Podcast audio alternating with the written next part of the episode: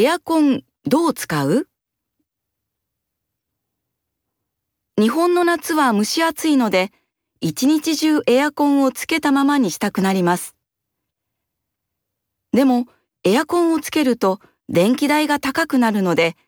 部屋が涼しくなったら消して暑くなったらつけるようにしているのではありませんか？また、暑くて寝られないので、2、3時間後にエアコンが消えるようにタイマーをセットしてベッドに入る人も多いでしょう。でも、実はつけたり消したりするより、つけたままにした方が電気代は安くなるし、体にもいいそうです。